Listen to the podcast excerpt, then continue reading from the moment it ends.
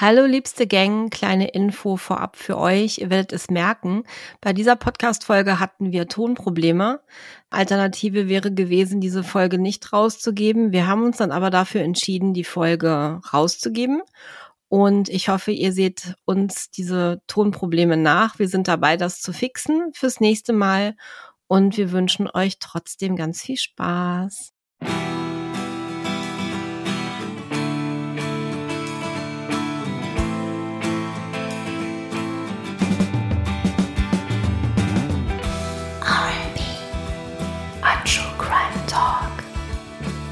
Verbrechen mit Romy Hausmann und Berit Fischer.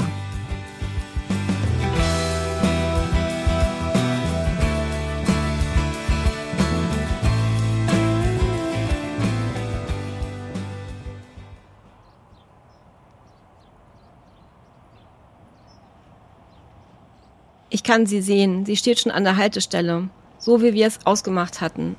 Wir sind im Bus verabredet. Langsam fahren wir an ihr vorbei, aber der Bus muss erst einmal wenden. Es sind nur noch ein paar hundert Meter. Dort ist die Endhaltestelle Weiße Düne. Wir fahren noch ein Stück, dann drehen wir um. Das Ganze dauert nur zwei Minuten. Ich will gerade schon aus dem Fenster winken, aber sie ist nicht mehr da. Ich bin irritiert und schaue, ob ich sie irgendwo sehen kann. Vielleicht steht sie ja auch schon ganz vorne am Einstieg. Aber sie steigt nicht ein. Verwirrt bleibe ich sitzen, als der Bus weiterfährt ohne sie. Es waren doch nur zwei Minuten. Zwei Minuten, das sind 120 Sekunden, eigentlich nicht lang. Zwei Minuten, in denen andere so banale Dinge tun, wie zum Beispiel Zähne putzen oder den Küchentisch abräumen. Aber am 27. September 1996 entscheiden zwei Minuten über Leben und Tod. Ein Mensch, der eben noch dastand, ist plötzlich weg. Einfach weg. In diesem Moment konnte ich noch nicht wissen, dass ich meine Freundin nie wiedersehen sollte. Und damit herzlich willkommen, liebste Gang, zur elften Folge von R&B, A True Crime Talk. Wahre Verbrechen mit Romy Hausmann und Berit Fischer. Hello, Buddy. Ich habe ja schon eine leichte Gänsehaut, ehrlich gesagt. Hast du?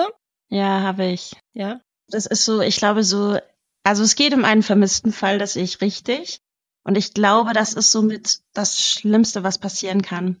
Gerade auch so diese zwei Minuten, man hat das ja ganz oft, dass sich einfach innerhalb von einem Wimpernschlag ein Leben komplett ändert, ein Leben endet. Und man kann das gar nicht so richtig erfassen. Weißt du, dass zwischen kurz vorher und jetzt einfach alles anders ist. Also ich glaube, das ist so für uns Menschen so gar nicht so richtig zu realisieren. Also mhm. ich bin sehr gespannt.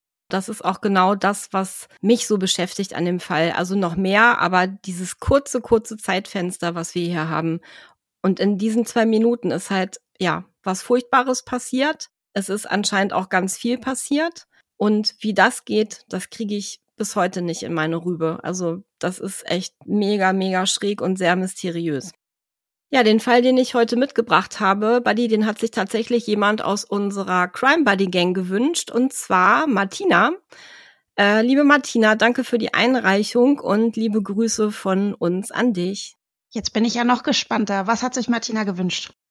Martina hat sich gewünscht, dass ich heute von dem Mord an Annette Preuß aus Mardorf erzähle. Mardorf, das liegt in Niedersachsen und diese ganze Geschichte ist 1996 passiert. Mhm.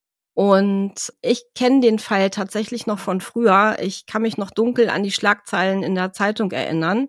Und mich beschäftigt das halt auch nach wie vor immer noch. Und es war so ein bisschen verschwunden in meinem Kopf, aber Martina hat das Ganze dann wieder hochgeholt. Und da ich ja auch öfter dort bin, wo das Ganze passiert ist damals, zumindest in der Nähe, ähm, muss ich auch immer wieder dran denken, wenn ich da bin. Das erzähle ich gleich nochmal, warum das so ist. Und deswegen dachte ich, ich mache den Fall jetzt mal, weil er verdient es auch nochmal hochgespült zu werden, weil der ganze Fall leider auch bis heute nicht aufgeklärt ist. Ah, grausam. Also der Name sagt mir auf jeden Fall was. Ja, ich meine, ich weiß, diese nicht aufgeklärten Fälle, das ist extrem ätzend, ähm, liebe Crime Buddies, ich weiß, ihr mögt auch lieber gelöste Fälle, aber mir und ich glaube auch dir ist es wichtig, dass wir auch ab und zu mal ungelöste Fälle wieder hochholen, in der Hoffnung, dass vielleicht doch noch mal jemand sich erinnert, den Podcast eventuell hört und ja, der vielleicht doch noch irgendwie sich einen Ruck gibt und sich bei der Polizei meldet und sagt, wenn er irgendwas weiß oder ihm vielleicht dann doch noch irgendwas einfällt, was er beobachtet hat damals. Übrigens schrieb jemand in einem Kriminalforum, der die Familie angeblich kennt, dass der Name nicht Peus ausgesprochen wird, sondern Peus. Also ich weiß es nicht. Ah, okay. Ich bleib bei Peus ja. jetzt erstmal. Ich hoffe, es ist okay. nicht falsch. Mardorf in Niedersachsen am Steinhuder Meer. Ein kleiner idyllischer Touristenort mit knapp 2050 Einwohnern. Und damit kommen wir zu einer neuen Folge von Fischis Geografiestunde.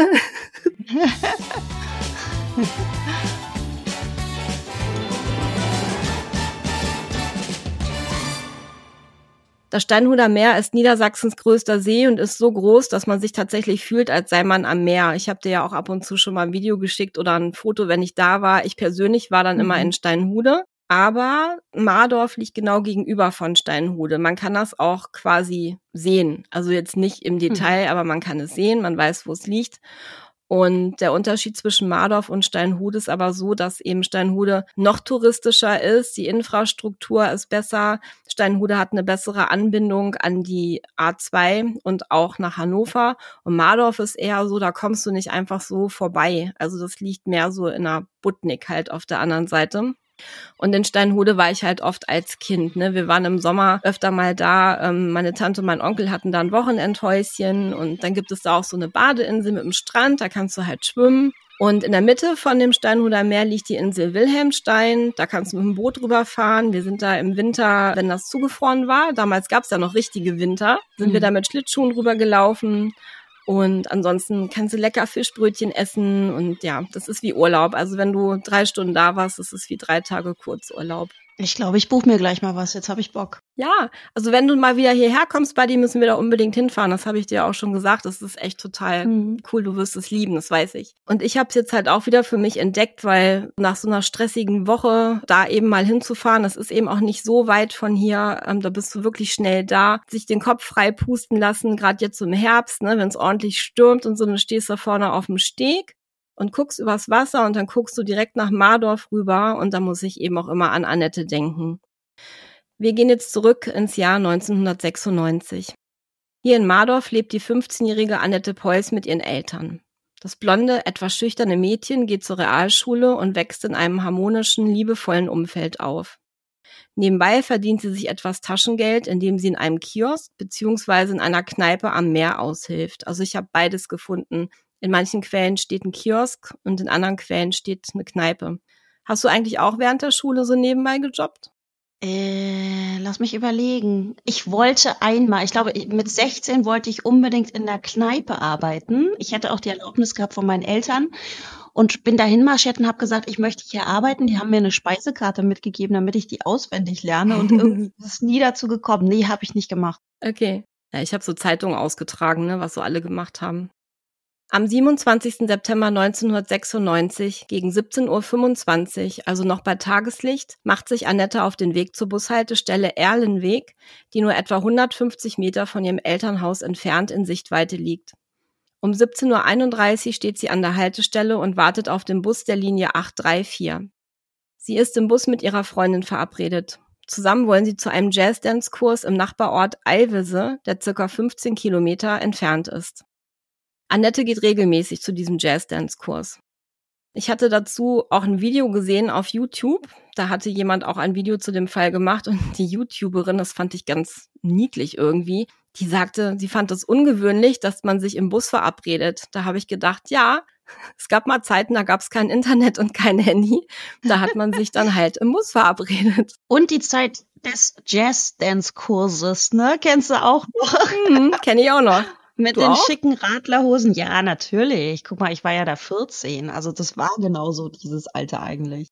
Ich muss aber sagen, ich fand diese Jazz-Dance-Kurse immer so ein bisschen langweilig und so hausfrauenmäßig, also zumindest der, wo ich war. Ich fand ja, das war ja schon die Zeit, da gab's ja schon MTV und die geilen und coolen Videos hier mit Janet Jackson und so, das fand ich geil, das hätte ich gern gemacht, aber so weit waren wir damals dann noch nicht. Also ich erinnere Jazzdance auch so ein bisschen mit einfach so, heb das Knie und mach einen Ausfallschritt. Also so ein bisschen irgendwie, wie man vielleicht heute so im, im Fernsehen, ich weiß gar nicht, ob es das noch gibt, so dieses Turnen, weißt du, dieses oh Gott, ja. Ich so weiß, verorte ich das irgendwie. Ich glaube, das gibt's auf N3, ne? Ich weiß es nicht. Ich weiß gar nicht mehr, wie das heißt. Die Sendung gibt's schon seit gefühlt 100 Jahren. Oh, das ich ist glaube, auch so das ist auch so, nicht nur gefühlt, das gibt's einfach seit 100 Jahren. Genau. Im Bus der Linie 834 sitzt bereits ihre Freundin, wie gesagt. Als der Bus an der Haltestelle Erlenweg auf der Gegenspur vorbeifährt, können die Freundin und auch der Busfahrer sehen, dass Annette an der Haltestelle wartet. Aber zuerst muss der Bus noch bis zur Endhaltestelle Weiße Düne fahren, um dort zu wenden und die Fahrt dann in die entgegengesetzte Richtung fortzusetzen. Bis zur Endhaltestelle sind es nur etwa 700 Meter und der ganze Vorgang dauert insgesamt auch nur circa zwei Minuten. Ich habe das auch noch mal auf Google Maps nachvollzogen. Es ist tatsächlich so. Als der Bus jedoch wieder an der Haltestelle Erlenweg ankommt, ist Annette nicht mehr da. Die Freundin ist irritiert. Eben stand sie doch noch dort. Aber erstmal macht sie sich keine größeren Gedanken. Vielleicht hat es sich Annette im letzten Moment anders überlegt, hat vielleicht zu Hause etwas vergessen oder kommt dann etwas später zum Kurs. Aber Annette taucht an diesem Abend nicht mehr auf. Nirgendwo. Am nächsten Tag, dem 28. September, wird Annette von ihren Eltern als vermisst gemeldet. Wer sich jetzt fragt, warum erst so spät, das habe ich mich auch gefragt. Denn nach aktuellem Stand gibt es keine 24-Stunden-Regel, wenn die Person ihr gewohntes Lebensumfeld verlassen hat, der Aufenthaltsort unbekannt ist und Gefahr für Leib und Leben besteht. Und außerdem, bei Annette handelte es sich ja nicht um eine Volljährige, das war ja eine Minderjährige. Und Minderjährige, die werden sofort gesucht. Also ich konnte nicht rausbekommen, warum die das erst am nächsten Tag gemacht haben. Am 28. September startet die Polizei eine große überörtliche Suchaktion und die Fahndung nach dem Mädchen läuft unter anderem auch im Radio. Daraufhin melden sich Zeugen, die beobachtet haben wollen, dass Annette in ein türkisfarbenes Auto gestiegen ist angeblich ein Ford mit Fließheck, der an der Haltestelle hielt. Sie habe zuerst mit dem Fahrer durch das offene Fenster gesprochen und sei dann eingestiegen. Es gab damals tatsächlich noch einen Zeugen, der mit seinem Auto unmittelbar hinter dem besagten türkisfarbenen Auto hielt. Und dieser Zeuge sagt, dass er sich erinnern konnte, dass Annette um das Auto herumgegangen sei. Die Alarmglocken gehen da sofort auf Rot, denn was alle eigentlich über Annette sagen, die wäre nie bei einem Fremden eingestiegen. Niemals. Und das macht die Ermittler natürlich sofort extrem misstrauisch und ähm, ja, das ist halt extrem befremdlich, das zu hören, dass sie angeblich zu diesem Fremden da in dieses Auto gestiegen ist. Zumal du hast ja auch gerade gesagt, dass sie eigentlich eher schüchtern war. Mhm, genau. Also geht man von vornherein eigentlich davon aus, dass das jemand ist, den sie kennt oder kannte? Das würde ich jetzt auch erstmal denken. Genau, da kommen wir gleich nochmal zu. Denn die Frage stellt sich jetzt natürlich, wenn man hört, dass Annette eher schüchtern war und sie wäre nie zu einem Fremden ins Auto gestiegen, hat es aber trotzdem getan, dann fragt man sich, wer saß denn in diesem Auto? Wer war der Fahrer? Und vor allen Dingen, wohin ist er mit Annette gefahren? Wer hat es riskiert, auf offener Straße unter Beobachtung mehrerer Zeugen ein Mädchen in seine Gewalt zu bringen? Wie auch immer er das geschafft hat, das behalten wir jetzt mal im Hinterkopf, denn da komme ich dann nachher auch nochmal drauf zurück. Die Polizei und auch die Freiwillige Feuerwehr sucht weiterhin fieberhaft mit einem Großaufgebot nach der vermissten Schülerin. Hier kommen Suchhunde und auch Hubschrauber zum Einsatz. Die größtenteils sehr ländliche Gegend wird umgekrempelt, Wiesen und Wälder durchsucht. In der Presse wird täglich über die vermisste Schülerin berichtet. Auch die Anwohner in Mardorf werden befragt. Aber Annette bleibt verschwunden. Die Aufregung und Verunsicherung im Dorf ist verständlicherweise groß und Spekulationen machen die Runde.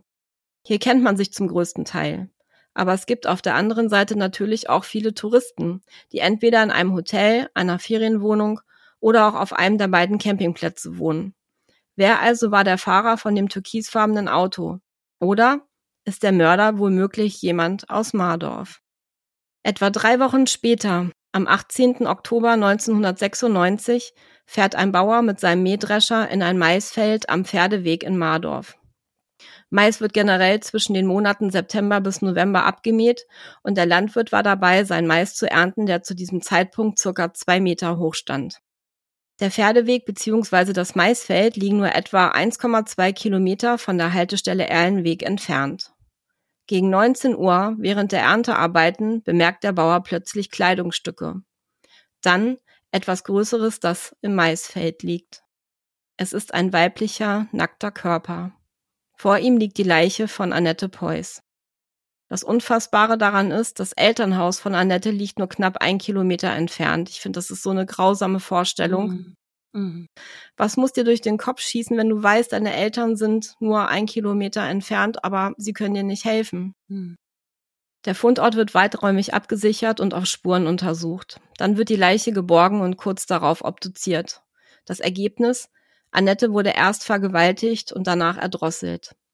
Tragischer Fakt, sie wurde mit der Gummikordel ihrer eigenen Jogginghose umgebracht, die sie an diesem Tag anhatte. Die Kordel wird nur wenige Meter neben ihrem toten Körper im Maisfeld gefunden. Was fehlt, sind Annettes Rucksack und diverse Kleidungsstücke. Sobald ich habe dir ja ein Bild von der Gummikordel gezeigt. Ähm, dieses Bild hatte die Polizei Hannover damals freigegeben. Was ich daran überhaupt nicht verstehe, diese Kordel ist ja präpariert. Das ist ja nicht einfach nur so aus der Hose rausgezogen und dann als Tatwaffe benutzt worden. Du musst dir das mal genau angucken. Das sieht aus wie so ein bestimmter Knoten. Also ich habe bei der Recherche auch gefunden, dass mehrere Leute meinten, das sieht aus wie aus der SM-Szene, wie so eine Neckholder-Fesselung. Also ich habe damit keine Erfahrung. Aber was ich nicht raffe, wenn das ihre Kordel ist aus ihrer Hose, wie kann man denn in der kurzen Zeit oder auch in dieser Hektik und in dieser Anspannung so einen Knoten fertig machen? Das ist eine gute Frage. Also da musst du ja auch schon sehr geübt sein. Plus, du brauchst ja eigentlich zum Knoten beide Hände. Ja. Und wenn sie damit umgebracht worden ist, wie hat er sie in Schach gehalten? Ich meine, sie wird sich nicht ähm, dahingesetzt haben und uns äh, gewartet haben, bis er fertig ist, äh, diesen Knoten zu machen. Auf der anderen Seite, dadurch, dass es ja ihre Kordel ist von ihrer Jogginghose, lässt es ja darauf schließen, dass es vielleicht kein geplantes Verbrechen war. Also er war ja dann eigentlich nicht präpariert, er hat nichts mitgebracht. Nee, in, also wenn es wirklich so war, nicht. Und es ist tatsächlich so, dass ich in mehreren Quellen gefunden habe, dass es die Kordel aus ihrer Jogginghose gewesen sein soll. Ich könnte es ja noch eher verstehen, wenn das vielleicht aus seiner Jogginghose gewesen wäre. Aber auch dann hätte er es ja vor Ort, ich sag mal, klöppeln müssen, diese, diese Knoterei da. Und ich finde, das sieht auch sehr aufwendig aus. Und er muss auch eine Schere gehabt haben, weil er hat das ja auch irgendwie zerschnitten. Muss er ja, sonst hätte er das so nicht knoten können. Und du siehst auch, wenn du das nochmal anguckst, da ist auch noch so ein weißer Faden mit eingeknotet. Also das, nee, das da macht man ja nicht mal eben mal ganz so. ehrlich, also du, du hast doch auch nicht in deiner Hosentasche einfach mal eine Schere parat. Nee. Sind wir denn sicher, dass es, also ist es, ist es sichergestellt, dass es ein Täter war? Mhm. Okay. Genau. Nee, dann glaube ich, stimmt da irgendwas nicht, weil ganz ehrlich, ähm, ich sehe das auch überhaupt nicht, dass du eine Schere hast. Das ist ja Equipment. Du hast aber letzten Endes kein eigenes Mordwerkzeug. Da fehlt dir dann das Equipment und du hast dieses Mädchen, ähm, was sicherlich nicht drauf wartet, bis du fertig bist, da dieses Gebilde zu bauen. Also ich irgendwas, glaube ich, stimmt da nicht. Also das beschäftigt mich echt noch viel mehr als dieses kurze Zeitfenster, wovon ich vorhin gesprochen habe. Ich verstehe nicht, wie das mit dieser Kordel geht. Also wirklich nicht. Aber mehr konnte ich darüber auch leider nicht finden. Das ist so mysteriös. Und wie gesagt, dieser ganze Tathergang ist schon echt außergewöhnlich. Ne? Der Täter greift Annette an der Haltestelle ab, fährt dann nur 1,2 Kilometer weiter. Also er bleibt im Ort man würde ja erstmal denken, wenn der was Schlimmes vorhat, dann fährt er erstmal aus dem Ort raus vielleicht und, und dann irgendwo in ein Feld. Aber 1,2 Kilometer, das ist ja total wenig. Und dann vergewaltigt er sie dort und erdrosselt sie und lässt sie dann dort auch noch liegen. Also. Aber das ist ja, glaube ich, auch so ein Ding, wenn du sagst, okay, es war schon verwunderlich, dass sie überhaupt zu jemandem ins Auto gestiegen ist und man vermutet, dass, dass das vielleicht jemand gewesen ist, den sie kannte. Mhm. Plus, er muss sich ja dann auch wirklich in dem Gebiet auskennen. Weil ganz ehrlich, wenn du irgendwo fremd bist, okay, das ist ein Feld, aber selbst an einem Feld, weißt du, manchmal gibt's ja auch Abendbetrieb ähm, und da fahren diese Mähfahrzeuge oder so. Also du musst dir ja auch sehr sicher sein, dass das ein Ort ist, wo dich letzten Endes doch keiner stört, obwohl der ja relativ nah anscheinend an Behausung liegt. Wenn du jetzt auch sagst, das Elternhaus war da nur einen Kilometer entfernt, wahrscheinlich andere Häuser eben auch noch. Mhm. Also ich glaube, das ist jemand, der von dort kommt, der tatsächlich Annette kannte und der aufgrund dieser beiden Dinge, der Ortskenntnis und dass er sie kannte, der sich sehr, sehr sicher gefühlt hat.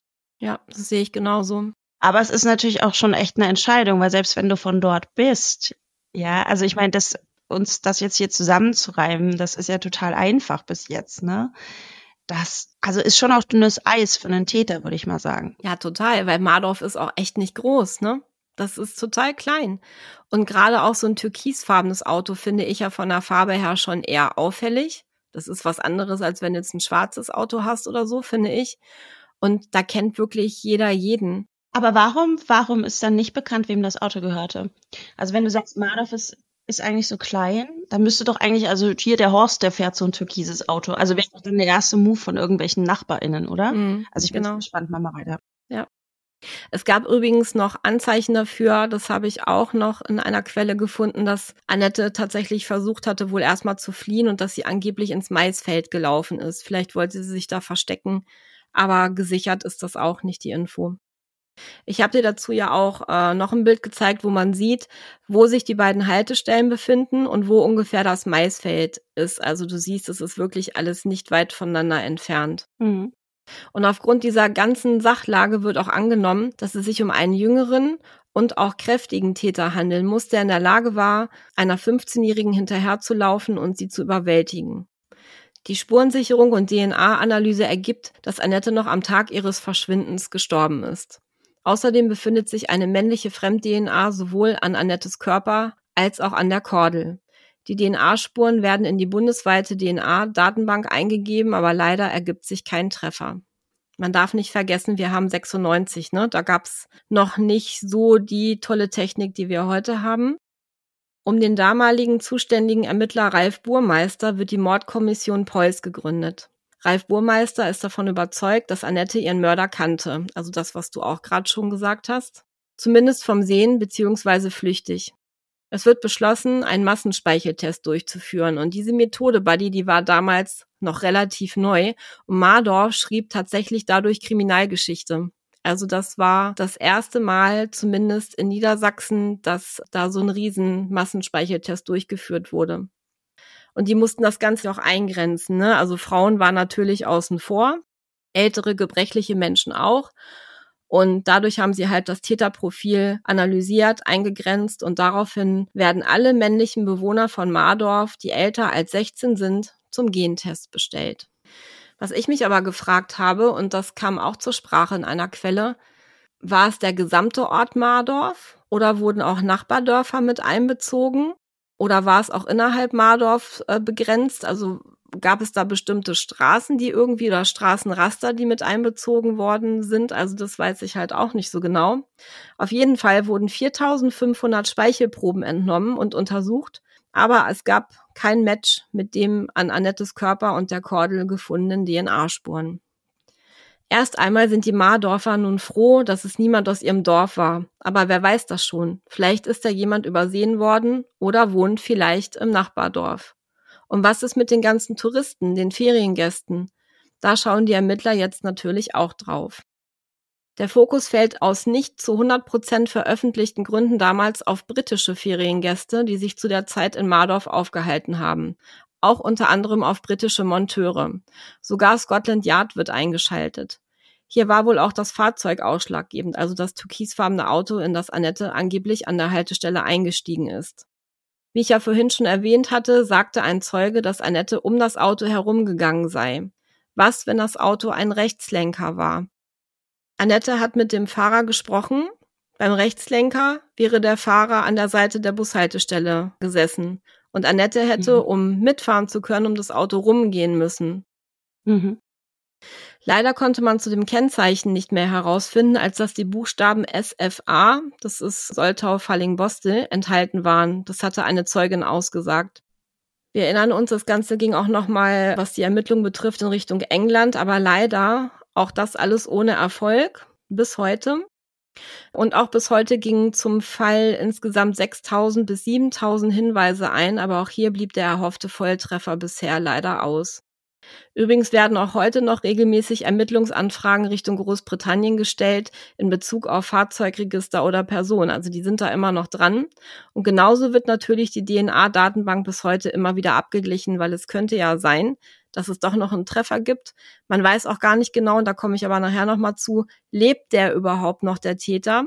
Wenn er damals 30 war, dann ist er jetzt 57, würde ich behaupten, der lebt noch. Und genauso wird natürlich die DNA-Datenbank bis heute immer wieder abgeglichen, weil es könnte ja sein, dass es doch noch einen Treffer gibt. Einmal aufgrund der Technik, die sich natürlich in den letzten Jahren immer weiter fortentwickelt hat. Oder der wird tatsächlich nochmal rückfällig. Mein bisher war er in der Datenbank nicht drin. Kann sein, dass er sich nochmal vielleicht irgendwas leistet, wobei ich das eher unwahrscheinlich fände. Aber wer weiß. Und wie du dir vorstellen kannst, gibt es zu dem Fall ganz, ganz, ganz, ganz viele Spekulationen. Die möchte ich jetzt auch noch mal ganz kurz erzählen. Jemand sagt, er hätte beobachtet, dass Annette angeblich von dem Fahrer dieses türkisfarbenen Autos zur hinteren rechten Autotür geführt worden sein soll und dabei soll er ihr ein Tuch aufs Gesicht gedrückt haben. Was? Mhm. Also das glaube ich doch nicht, wenn du sowas liest. Also da guckst du doch nicht zu. Ich kann mir das auch nicht vorstellen. Also vor allen Dingen einmal, dass es ja sehr unwahrscheinlich ist und dass du dann auch zuguckst und nicht gleich Alarm schlägst, weil die haben Dass ja dir das nicht komisch vorkommt. Ich meine, ich weiß jetzt nicht, wie es da so bei euch ist, so Ecke, Ecke Hannover und Umgebung, ob das, ob das normal ist, dass man einfach mal Menschen ein Tuch aufs Gesicht drückt, aber das glaube ich nicht, ehrlich. Nein, ich glaube das auch nicht. Aber es stand tatsächlich äh, in einer Quelle. Und ich meine, wie, also wie auffällig will man denn sein? Ja. Du, du, du hältst ja nicht einem Mädchen an der Haltestelle ein Tuch vors Gesicht und führst die in dein Auto. Also vor allen Dingen, da waren ja nun auch noch mehrere Leute und hinter ihm hat ja auch noch ein Auto gehalten. Das kann ich mir auch nicht vorstellen. Aber ich wollte es nee. mal erwähnen. Ein ehemaliger Anwohner erzählt, das habe ich auch noch gefunden, dass an der Haltestelle Erlenweg die Eltern von einem damaligen Freund von ihm gewohnt haben. Er berichtet, dass die Freundin seines Kumpels damals ein türkisfarbenes Ford Escort Cabrio gefahren hätte mit Kennzeichen SFA. Auch sein Kumpel hat dieses Auto wohl öfter gefahren. Und wenn er auf das Grundstück seiner Eltern wollte, musste er vorher an der Haltestelle stoppen, um das Tor zum Hof öffnen oder schließen zu können. Es kann also auch sein, dass das das türkisfarbene Auto war. Und was, wenn also gar nicht dieses Auto eine Rolle gespielt hat?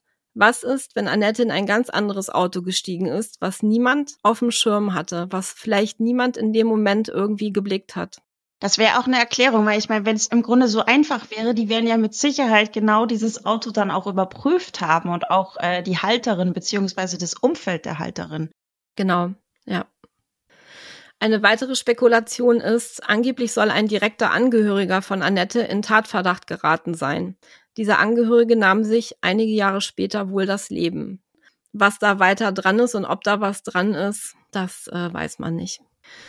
Es gab angeblich noch einen weiteren Tatverdächtigen, der Annette angeblich aus der Kneipe kannte, wo sie aushalf. Und er kannte angeblich auch Annettes Eltern. Die Kneipe soll der Freundin von diesem Tatverdächtigen gehört haben, beziehungsweise wurde von ihr geführt. Dieser Tatverdächtige soll Kontakte zum Rotlichtmilieu gehabt haben und er sei oft in einer Jogginghose unterwegs gewesen und hat sich nach der Tat angeblich auffällig verhalten.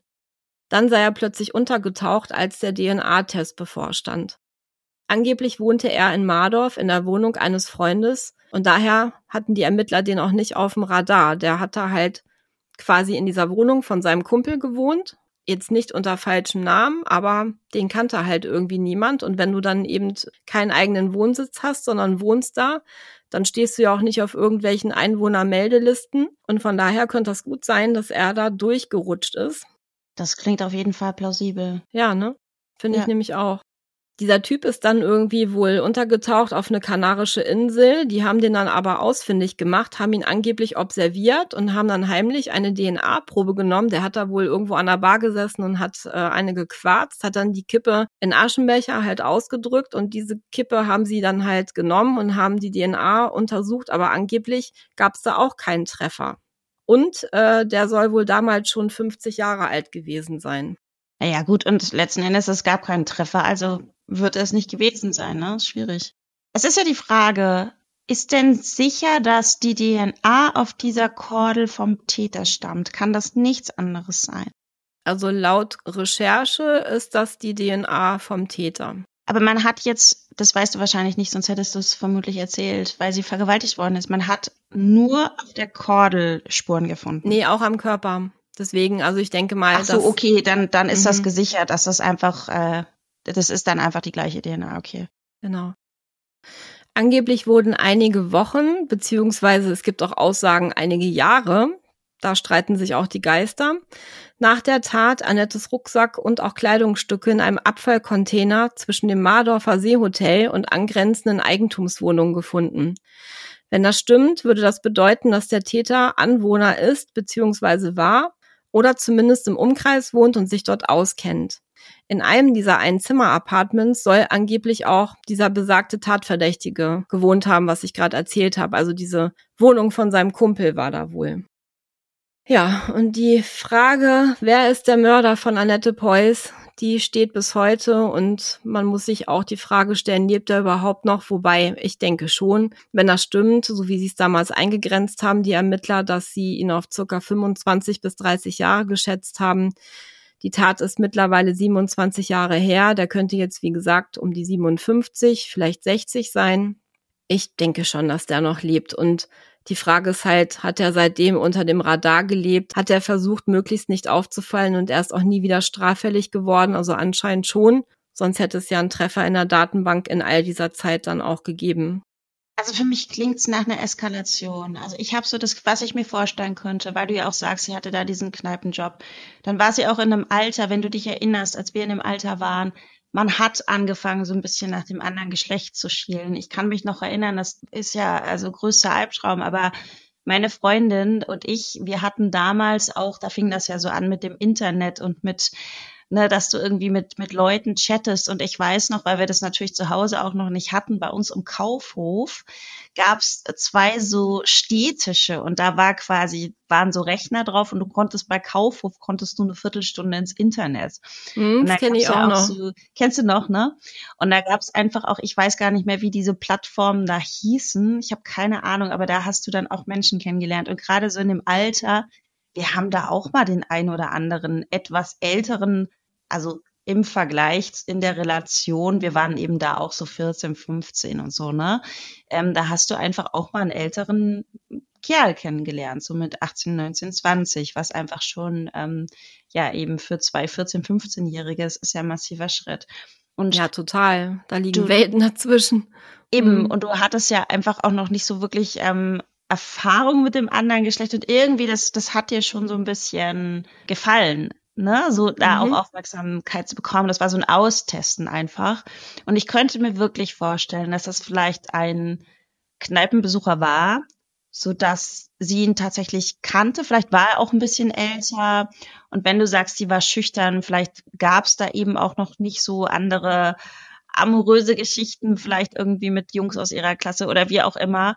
Und das war ein älterer Mann, der hat ihr, also im Vergleich älterer Mann, der hat ihr vielleicht irgendwie Aufmerksamkeit gegeben.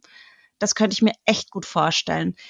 Ich glaube nicht, dass es geplant war tatsächlich, weil dafür ist es wirklich nicht durchdacht genug. Da hat er einfach nur Glück gehabt, gerade auch mit diesem Auswahlort, wo das alles passiert ist.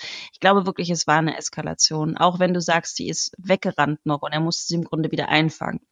Was ich mir vorstellen könnte, dieses türkise Auto, ich könnte mir wirklich vorstellen, dass es vielleicht gar nicht um dieses türkise Auto ging, dass das, wenn zwei Fahrzeuge wo stehen, so, ähm, und das ist so auffällig einfach gewesen.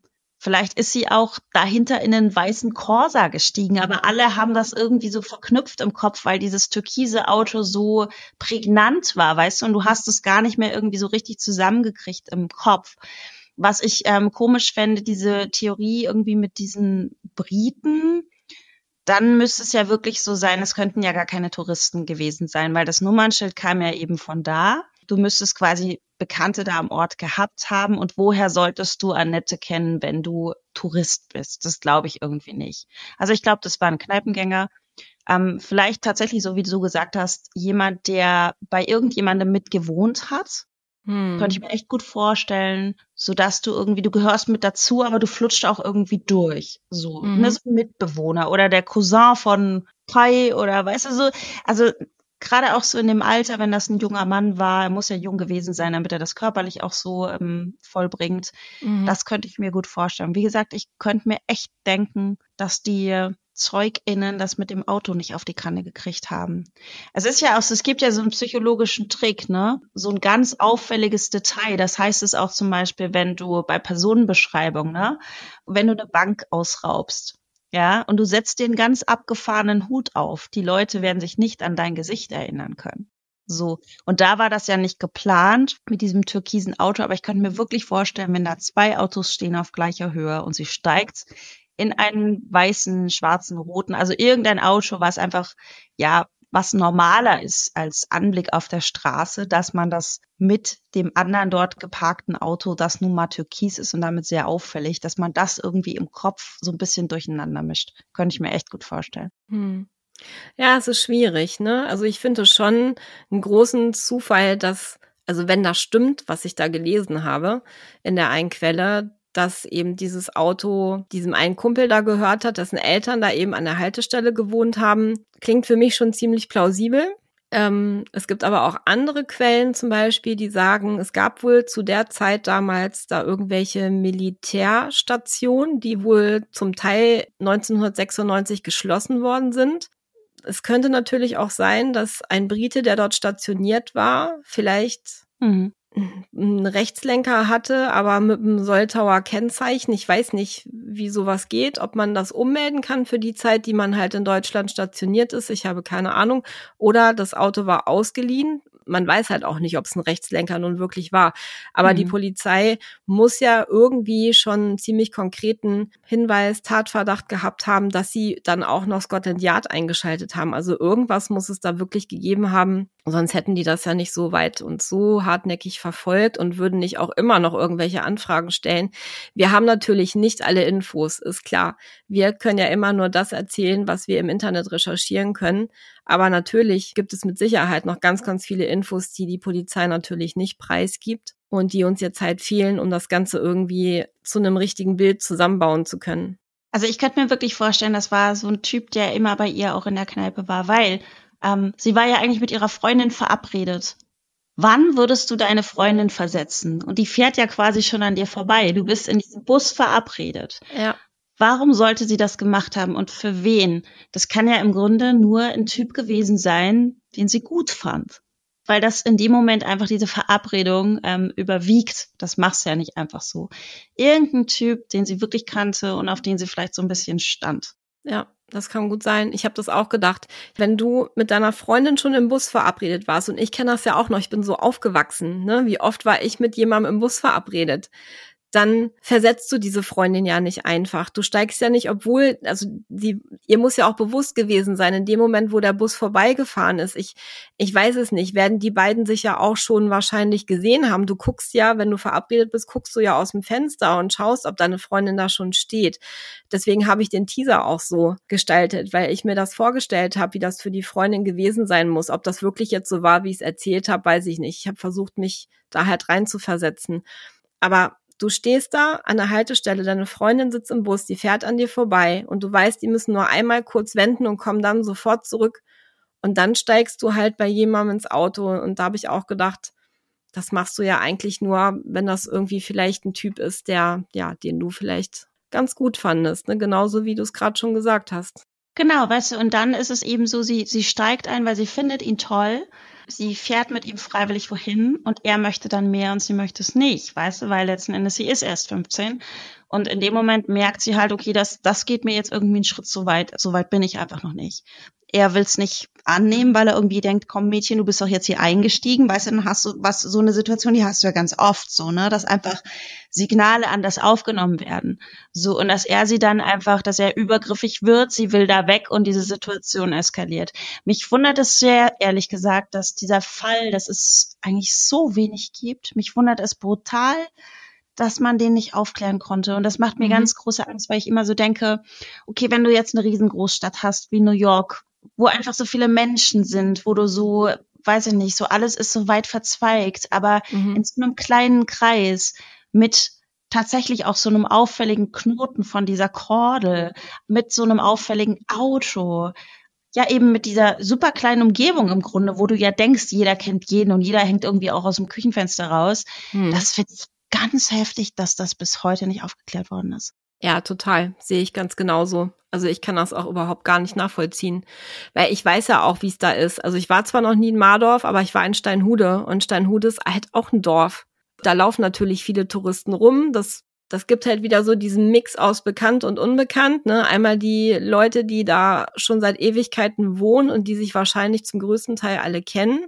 Und dann eben diese ganzen unbekannten Touristen, aber ja, Na, aber das wird genauso gewesen sein. Das, das war hundertprozentig muss das ein Bekannter gewesen sein. Und ich kann mir auch vorstellen, dass das wirklich dass er das auch gar nicht beabsichtigt hat, vielleicht, weißt du, es ist, es ist eskaliert. Das würde ja auch erklären. Also ich glaube nicht, dass das ein inzwischen professioneller Vergewaltiger ist, weil sonst hättest du die DNA ja irgendwo nochmal vielleicht gefunden. So. Und dass der einfach, dass das wirklich eine Situation war, vielleicht hatte er das auch wirklich nicht vor, so. Und das ist wirklich komplett aus dem Ruder gelaufen. Und seitdem lebt er vielleicht auch ganz normal, weißt du? Mhm das ist, das ist heftig, ne? Dass du, dass du einfach, du hast die DNA, du hast dieses kleine, kleine Umfeld und du findest diesen Menschen nicht. Das ist so mhm. grausam. Ich finde das so schlimm für die Familie. Ich weiß auch gar nicht, ob die da immer noch wohnen, aber. Man würde sich halt irgendwie auch wünschen, wenn das ein Mensch gewesen wäre, der sagt, das war ein Moment, ich hatte mich aus irgendwelchen Gründen nicht im Griff, das entschuldigt nichts, das entschuldigt überhaupt nichts. Aber wenn er dazu fähig gewesen wäre, die vielen, vielen Jahre, die jetzt dazwischen liegen, zu leben, ohne jemandem weh zu tun, ohne sowas nochmal zu machen, dann würde man sich doch irgendwie so sehr wünschen, dass dieser jemand irgendwie sagt, ich stehe auch zu dem, was ich getan habe. Weißt du, ich habe ein Gewissen. Ich habe nicht diese Verbrecher- oder, oder Täterlaufbahn eingeschlagen vielleicht ist irgendwann doch noch mal so, dass wirklich der Täter auch von sich aus in irgendeiner Situation in seinem Leben sagt, ich möchte das jetzt loswerden. Ich würde ich würd mir das so wünschen für die Familie. Ehrlich. Ja, absolut. Und ich glaube auch, dass mal abgesehen von dem Täter da draußen immer noch jemand ist, der was weiß, aber eben nicht sagen möchte. Ne? Das sagt ja auch der aktuelle, beziehungsweise der Leiter des zentralen Kriminaldienstes Hannover, der Ralf Günther Grossmann, der hat halt auch gesagt, weil die Frage hochkam, wie kann das sein, dass manchmal Menschen nach so langer Zeit doch noch kommen und irgendwas aussagen oder sich erinnern oder wie auch immer. Und da hat er was erklärt, was ich super interessant fand und wo ich auch, muss ich gestehen, noch gar nicht so viel drüber nachgedacht habe. Aber es ist tatsächlich so. Zwischenmenschliche Konstellationen ändern sich vielleicht über so einen längeren Zeitraum. Ne? Also zum Beispiel Menschen, die vorher Freunde waren oder die ja. familiär irgendwie miteinander verwandt sind oder was auch immer die haben vielleicht damals aus, ich will jetzt nicht sagen Loyalität, ich glaube, das ist nicht so angebracht, das Wort, aber ja, die haben halt einfach den Mund gehalten. Und Menschen können sich aber auch zerstreiten im Lauf der Jahre oder Beziehungen zerbrechen und dann ist man eben nicht mehr so loyal. Und dann kommt vielleicht der Moment, wo du doch denkst, so, jetzt gehe ich hin und sage was. Und das fand ich mega interessant. Und was ich auch sehr interessant fand, das hat er auch gesagt, der Fall Annette Preuß, das ist kein Cold Case, sondern es ist ein offener Ermittlungsfall. Und ein Cold Case wäre es erst, wenn wirklich und da gibt es auch unterschiedliche Angaben, aber er sagt wirklich zwei Jahre lang die Ermittlungen ohne Ergebnis verlaufen und auch keine neuen Hinweise reinkommen. Im Fall von Annette kommen aber regelmäßig immer wieder Hinweise rein. Im Jahr, sagt er, so circa zwischen zwei bis vier auch immer noch nach so einer langen Zeit. Und deswegen ist es auch wichtig, dass ungeklärte Fälle wie dieser hier, sagte ich ja vorhin schon, immer wieder hochgespült werden, denn die Kriminaltechnik entwickelt sich immer weiter und plötzlich kann ein Fall dann doch noch aufgeklärt werden. Oder, und das ist das, was ich gerade gesagt habe, es ändert sich die Aussagebereitschaft eines Mitwissenden oder sogar des Täters, was du gerade schon meintest. Oder die Beziehung zwischen Mitwissenden und Täter ändert sich so, sodass doch jemand, der vorher aus bestimmten Gründen nicht, zum Beispiel gegen ein Familienmitglied, einen Verwandten, einen Freund oder eine Freundin aussagen wollte, dies nun doch tut. Und tatsächlich gibt es auch bis heute immer noch Zeugen, die damals etwas beobachtet haben, das aber nicht der Polizei sagen wollten und sich dann doch durch eine erneute Berichterstattung oder auch das Hören eines Podcasts, was wir uns ja auch wünschen, wieder erinnern und dann zur Aussage erscheinen. Aber ich bin davon überzeugt, da draußen ist jemand, mindestens eine Person, die was weiß. Weißt du, woran ich hänge? Ich hänge an dieser Kordel. Ich hänge wirklich an dieser Kordel und ich ähm, bin mir gar nicht sicher, ob ich jetzt meinen Gedanken gerade aussprechen möchte, weil sie ein junges Mädchen war und also ich möchte jetzt absolut nicht respektlos sein. Was ist, wenn er, wenn du sagst, diese Knoten sind auch bekannt in der BDSM-Szene. Was ist, wenn das jemand ist, der einfach ähm, auf diese Art von Praktiken steht wenn er sie vielleicht überredet gekriegt hat, sich diese Kordel auch dran machen zu lassen. Weißt du so? Und sie vielleicht einfach sehr, sehr unbedarft auch war und ihr das in dem Moment Angst gemacht hat, aber dass es eben gar nicht so war, dass er diese Kordel geknüpft hat in dem Moment, wo er sie schon im Feld hatte. Weißt du? Also vielleicht hatte er wirklich diese Idee, mit ihr irgendeine Praktik zu vollziehen. Ähm, und sie ist unter ganz anderen Umständen mit ihm mitgegangen, weil sie irgendwie ihn vielleicht gut fand, weil sie ein bisschen Händchen halten wollte, weil sie ein bisschen küssen wollte oder einfach was man vielleicht mit 15, was wir alle gemacht haben. Und er hatte einfach eine ganz andere Vorstellung hat sie quasi aber vielleicht sogar noch freiwillig dazu gekriegt, dass er ihr diese Kordel dran tun durfte. Und in dem Moment, wo das dran war, ist ihr vielleicht klar geworden, dass er Dinge von ihr möchte, die sie nicht geben will und die, die hm. ihr vielleicht Angst machen. Weißt du, dass diese Kordel echt schon dran war?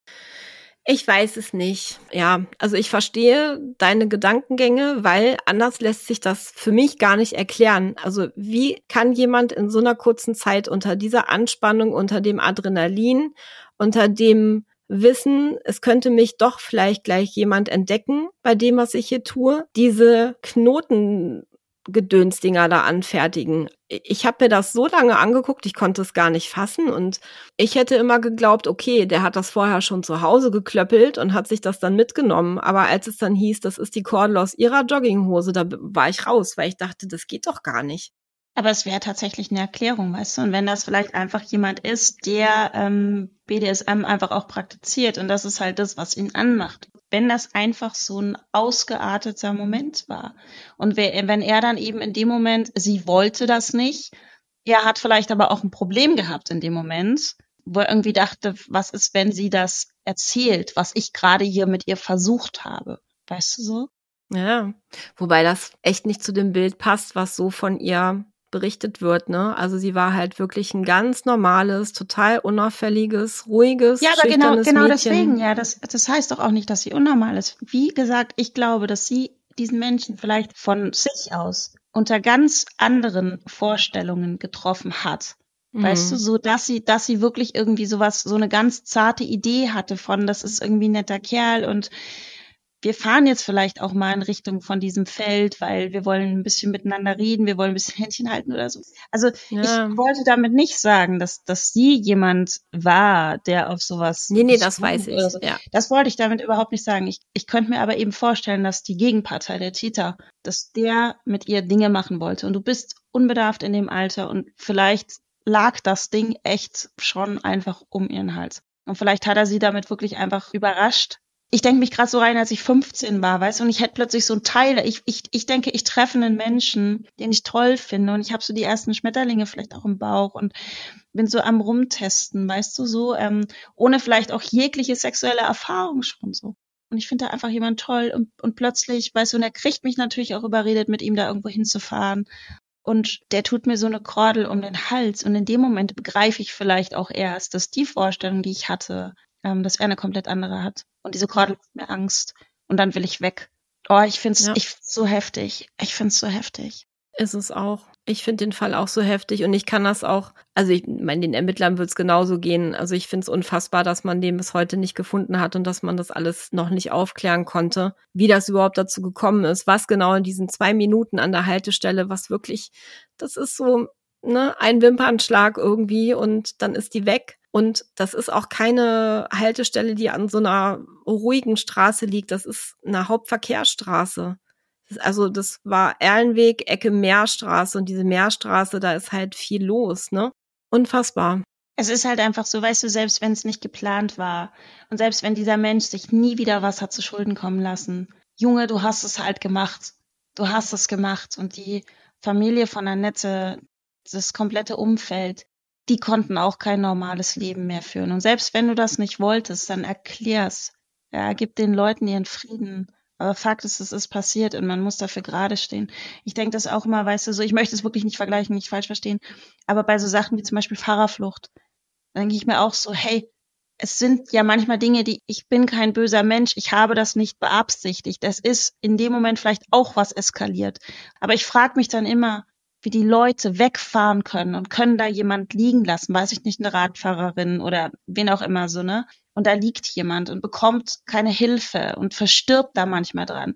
Und du fährst nach Hause, wäschst dein Auto und lebst dein Leben weiter. Es ist nicht in Ordnung, weißt du, selbst wenn ich irgendwie, selbst wenn ich der, sonst der beste Mensch bin und backe Kekse für die Pfadfinder und so.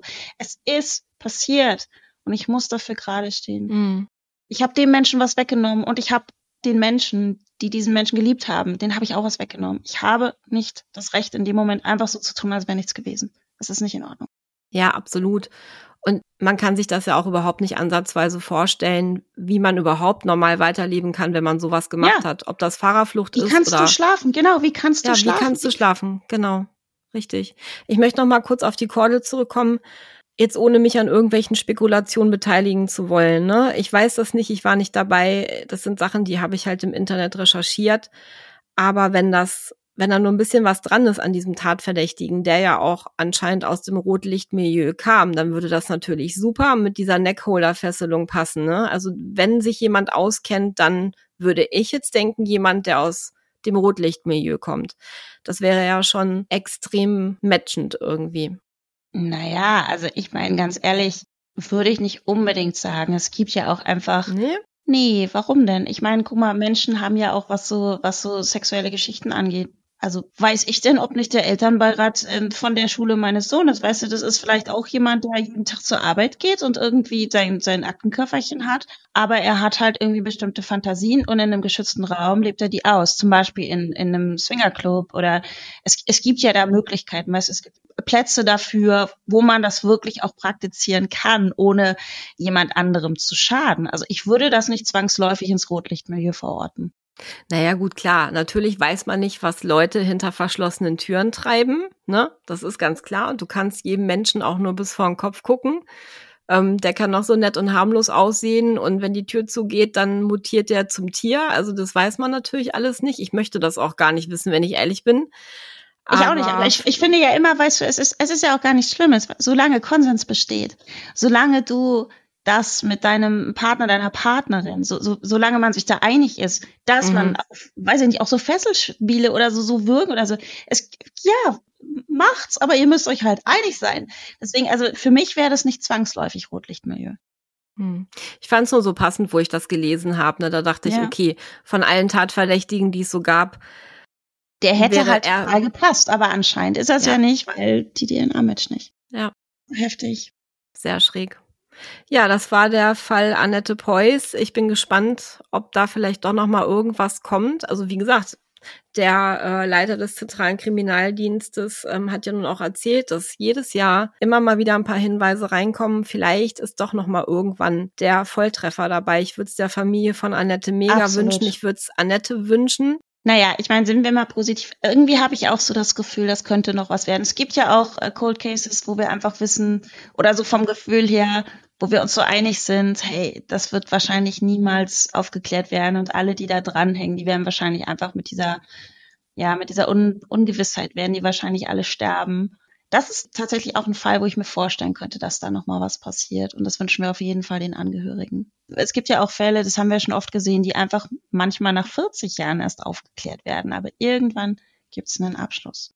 Das sind ja auch immer so Momente, ich habe da auch schon Dokus drüber gesehen, wenn dann so wirklich nach 20, 30 Jahren an der Haustür geklingelt wird mhm. und dann steht da das SEK, obwohl die klingeln nicht, das SEK kommt so rein. Die Aber wenn dann die Ermittler in dein Fenster. Aber wenn dann die Ermittler vor der Tür stehen und klingeln und dieses Gesicht von dem Tatverdächtigen, der macht die Tür auf und du siehst im Gesicht so, ach du Scheiße, jetzt haben sie mich doch Weißt du, die, die, ich glaube, je mehr Zeit vergeht, umso mehr Oberwasser kriegen solche Menschen ja vielleicht auch, könnte ich mir vorstellen. Die denken so, oh Gott, ihr kriegt mich nicht, ihr seid alle so dämlich. Und dann klingelt's doch eines Tages. Und das wünsche ich mir. Sollte der Täter noch leben, wovon ich eigentlich ausgehe, es sei denn, das war wirklich jemand, der schon 50 war, der wäre jetzt 77, könnte auch noch leben. Da wäre ich gern dabei. Da wäre ich gerne dabei, wenn die bei dem klingeln und sagen, so, Herr XY, Kommen Sie mal mit. Wir hören uns in zwei Wochen wieder, Buddy. Vielen, vielen Dank für den spannenden Fall. Ich hoffe, ich kann dich in zwei Wochen mit einem ähnlich spannenden Fall beglücken. Wenn ihr das machen wollt wie Martina, wenn ihr Lust habt auf einen speziellen Fall, schickt uns gerne eure Vorschläge. Wir freuen uns und werden eure Fälle natürlich auch gerne beackern, analysieren, durchexerzieren und irgendwann werden wir auch noch einen lösen. Ich hab's im Gefühl. Ciao, ciao. Unbedingt, ja. Also, Buddy, Schönen Abend, mach's gut, ciao, ciao und bis in zwei Wochen.